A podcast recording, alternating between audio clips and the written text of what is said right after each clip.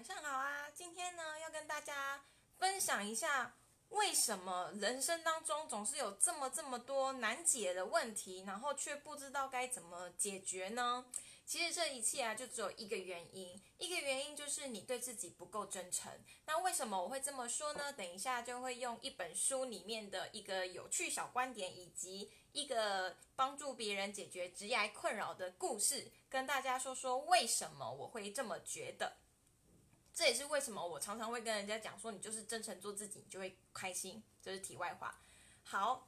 今天呢，其实我要讲的就是我前几天有在 FB 分享的，就是楚世颖的《我为什么去法国上哲学课》。其实呢，这一本书它就只有一个重点，就是嗯，每一个思考都是透过你的语言思考而来。其实你的语言呢，都会透露出一些消息，只是你可能不够诚实的去面对。自己真实内心的想法，所以才会导致你有非常多的问题，可是不知道该怎么解决。例如说呢，我觉得它里面有一个很有趣的例子，就是说，如果今天一个白马王子问公主说：“公主，哎，是哎，对啊，白雪公主，公主你爱我吗？”然后今天这个公主就说：“嗯，一点点。”你觉得到底是爱还是不爱？其实就是不爱。为什么不要直接说不爱？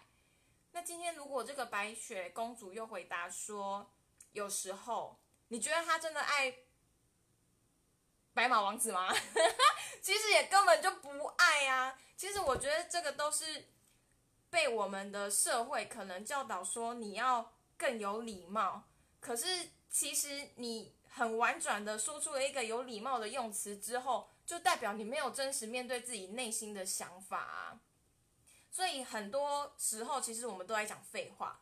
然后像之前有有时候啊，我有一个同那个朋友，他就会跟我讲说：“我跟你说，这个东西真的很棒，我真的不是想要赚你的钱，我就是很真心的想要跟你分享。你可以买，也可以不要买，其实对我来说没有差嘛。我就是只是，我不是想要赚你的钱。”你觉得他不想赚我的钱吗？有谁不想要赚钱，对不对？你就直接讲啊！如果我觉得接受的话，我就会买，我也不介意你赚我的钱。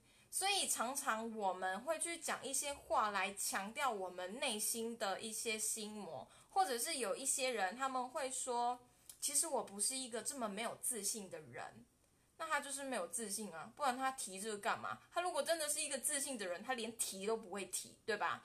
所以其实我们的嗯讲话，我们所讲出的每一个修辞或者是语言背后，其实有它的意义，只是你有没有更更加真诚，或者是真的能够嗯勇敢的去接受，说其实我内心真实的想法就是我不爱，我就是想赚你钱之类的。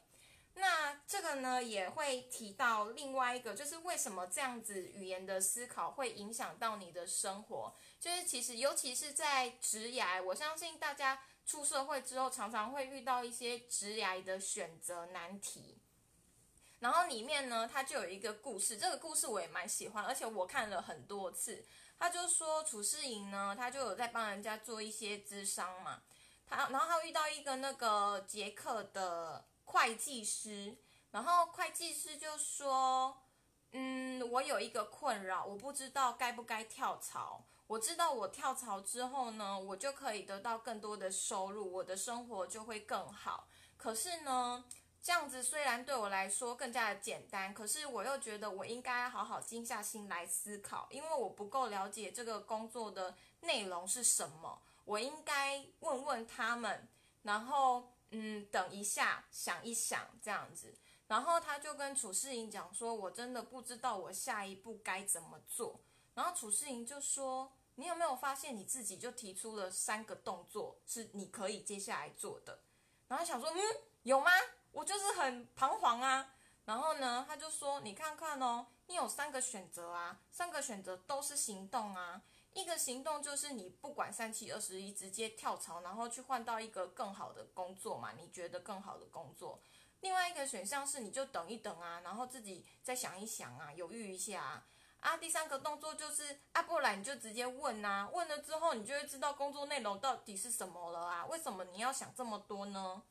然后那个会计师就想了想，也不知道该怎么回答，因为这样还是没有回答到他的问题。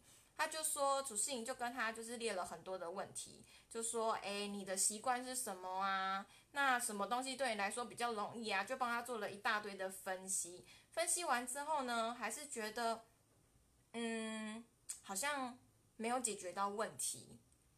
然后主事营就说，那这样子好了。你现在有两个选择嘛？那这两个选择你都想一想，你做了这个选择之后，有哪一个你觉得是你的理想人生？就是做了之后，你的生活就会更好了。然后那个会计师他就想一想，就发现好像没有任何一个选择是对他来说好的。然后他就说，主事你就问他说。你是不是一个完美主义者？然后那个卢卡斯，卢卡斯就是那个杰克会计师，他说：“你怎么会知道？怎么这么厉害？”主持人就说：“因为你是会计师啊，会计师不就是工作上不能有半点的疏漏吗？然后要就是力求每一个数字都非常的正确，所以这件事情其实不难推敲，只是你没有发现一件事，就是你把工作的态度带到了人身上。”你的工作或许需需要就是完美主义，然后不能有任何的纰漏。可是你的人生不一定啊。主持人就跟他讲了一个故事，他就说：“你知道瑞士起司很好吃吗？那你知道瑞士起司为什么这么好吃吗？因为它有一个一个洞。那那个一个一个洞是怎么来的？就是因为啊，就是呃，会有一种菌种，然后它发酵了之后呢，就会让起司散发出非常美好的味道。”然后呢，这也是为什么起司上面有一个一个洞。所以在瑞士那边的人啊，就是一些厨师，他们就说，其实瑞士的起司它如果少了这个洞，你能想象吗？它就是一个瞎子起司。所以楚世颖就告诉这个杰克的会计师说：“你非常的完美主义，假如今天你少了这些洞，你就完美了。”可是同时，你也变成了一个瞎子起司，这是你想要的吗？然后这个卢卡斯呢，就觉得我懂了。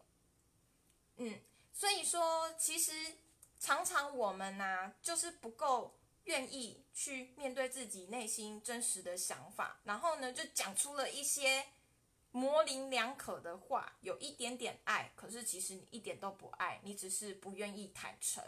然后呢，你就把自己的人生给困住了。如果今天呢，我们看破了这些修饰的词语，然后真诚的面对自己内心的想法，其实你的人生非常的简单，没有那么多困难的事情可以困得住你。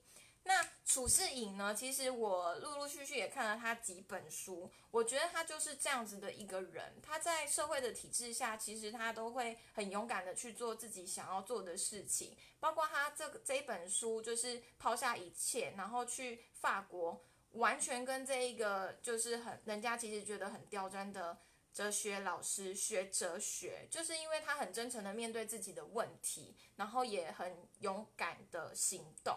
所以呢，这个礼拜日我就要去跟他见面喽。我就很想要去看看这样子一个充满真诚，然后诚实面对自己的人。我相信在他身上，就是我可以获得一些启发以及想法。嗯，那因为楚世颖啊，他其实也算是一个大忙人。他就是就我所知，他好像常常在世界各国啊到处走来走去。所以，如果呢，你有兴趣跟我一起去见见这个千载难逢的机会，看看这个大忙人的话呢，错失可能就可惜了。欢迎你呢，一起来呃，跟我向楚世颖学习，看看他到底思维思考都想些什么。每个成功的人士背后，一定有一些我们跟我们想法不同的思维。那等一下呢，我就会把这个连接。不是连接这个活动相关资讯贴在留言处，如果你有兴趣呢，直接私讯我，我们当天直接在现场见面，我们一起去见起处事营哦。那就这样，拜拜。